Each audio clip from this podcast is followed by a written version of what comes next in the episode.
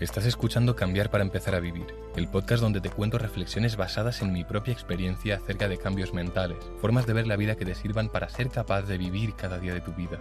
Aquí encontrarás temas como la conciencia, autoestima, paz o felicidad, enfocados en llevarlos a la práctica y con ejemplos reales.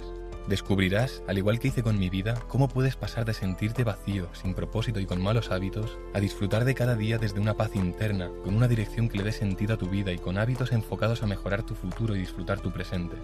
Si sientes que algo tiene que cambiar, este es tu podcast. ¿Por qué esa vida extraordinaria que tú quieres conseguir está limitada por el área financiera? Básicamente, tú puedes mejorar en las siete áreas de la vida, que luego las comentaré, por si no te acuerdas, y puedes mejorar hasta cierto punto. ¿Dónde está ese límite? El límite lo pone el área financiera.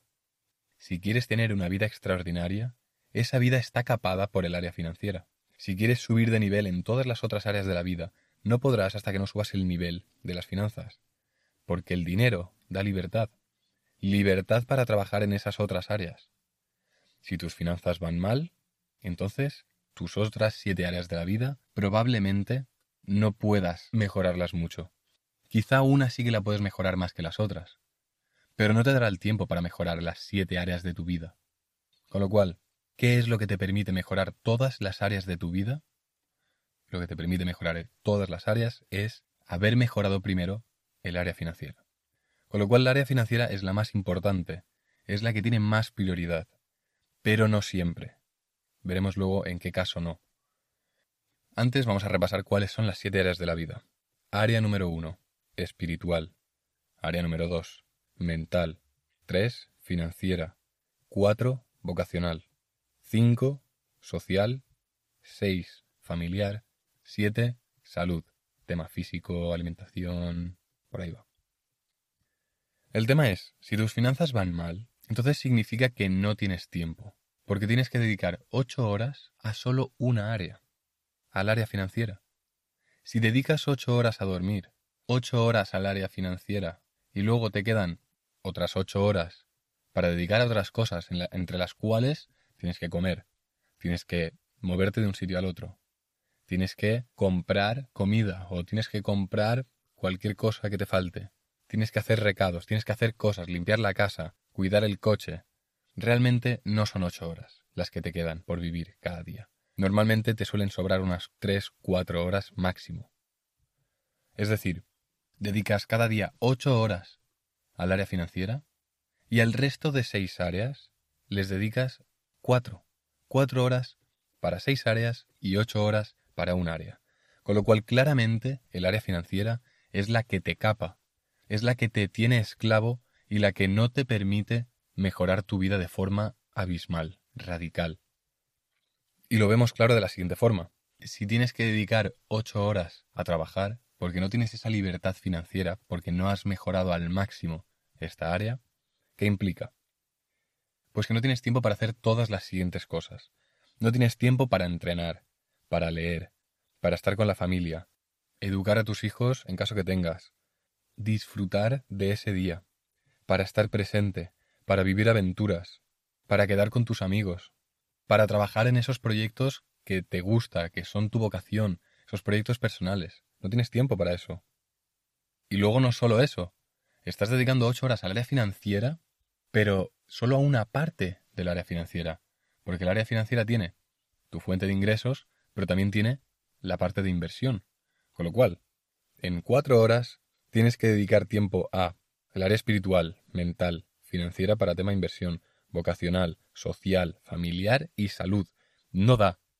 Claramente, el área que nos capa, el área que nos mantiene siendo un humano más, ordinario y no extraordinario, que es el objetivo que al menos yo tengo. Quiero ser un humano extraordinario porque quiero tener una vida extraordinaria. Entonces, lo que, tengo, lo que tengo que hacer, lo que tenemos que hacer en caso que tú también quieras, es mejorar primero el área financiera, porque es la que capa todas las otras áreas. Así que yo propongo lo siguiente. Y esto dependerá de, en qué punto estés en tu vida.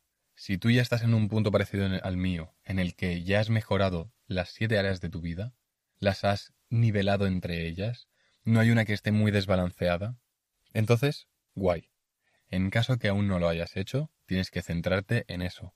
Si tienes un área que no le has dedicado nada de tiempo y está súper atrasada, te tienes que enfocar primero en mejorar ese área, en nivelarla, en equipararla al resto de áreas.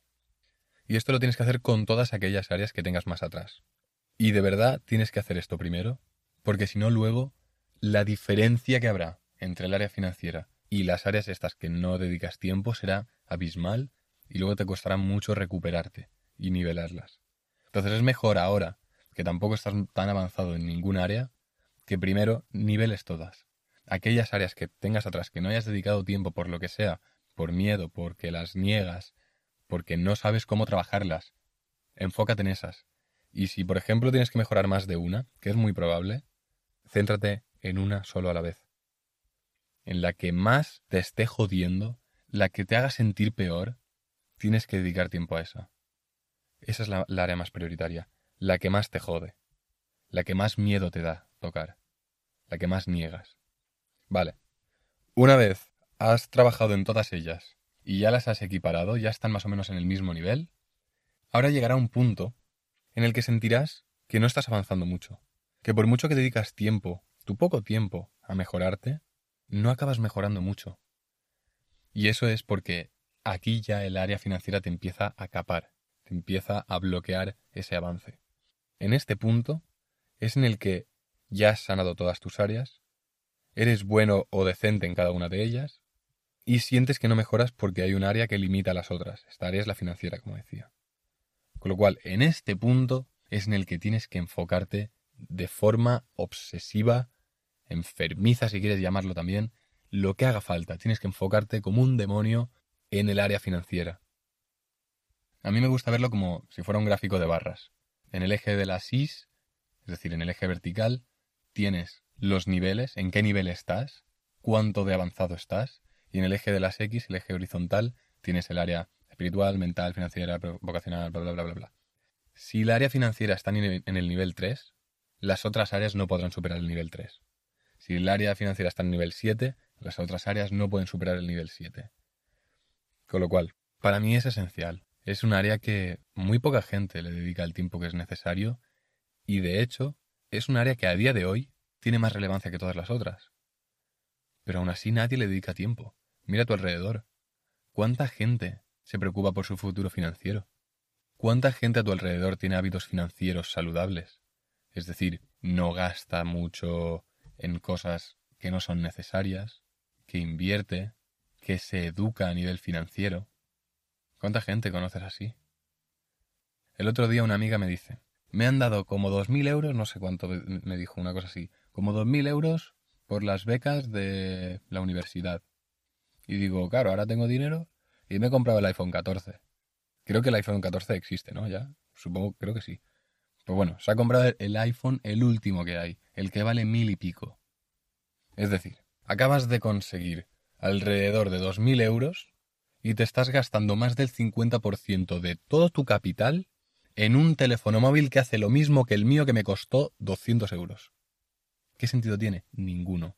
Y hay mucha gente que está ahí, y por culpa de estos hábitos, por culpa de esta ignorancia financiera, estás capando toda tu vida. Literalmente, lo hemos visto de forma clara. Si el área financiera no sube de nivel, las otras no pueden subir más de nivel. Con lo cual, si quieres tener una vida extraordinaria, tienes que tener unas finanzas extraordinarias. Y no puedes tener unas finanzas extraordinarias si no estudias finanzas, si no estudias economía, si no estudias inversión si no creas proyectos, si no montas empresas. Es la única forma.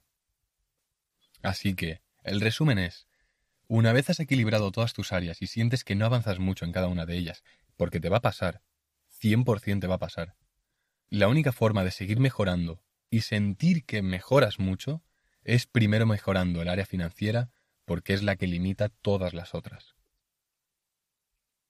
Muchas gracias por escucharme un lunes más. Importante, el lunes que viene voy a subir un episodio llamado Cómo avanzar en el área financiera. Hoy hemos visto la importancia de avanzar en este área. La semana que viene veremos cómo yo, en mi caso concreto, después de tanta reflexión, tantos intentos de cosas, cómo yo pretendo avanzar de forma desorbitada, a pasos agigantados, en el área de finanzas. Así que no te lo pierdas. Como siempre, si consideras que el podcast te aporta cosas, no olvides seguir el podcast, porque así te notificará cuando sube episodio. Y nada más. Como siempre, disfruta de la vida. Ten en cuenta esto, que todas las áreas de tu vida están limitadas por tu área financiera debido a la libertad que te da esas finanzas para trabajar en las otras áreas luego. Y nos vemos el próximo jueves. Chao.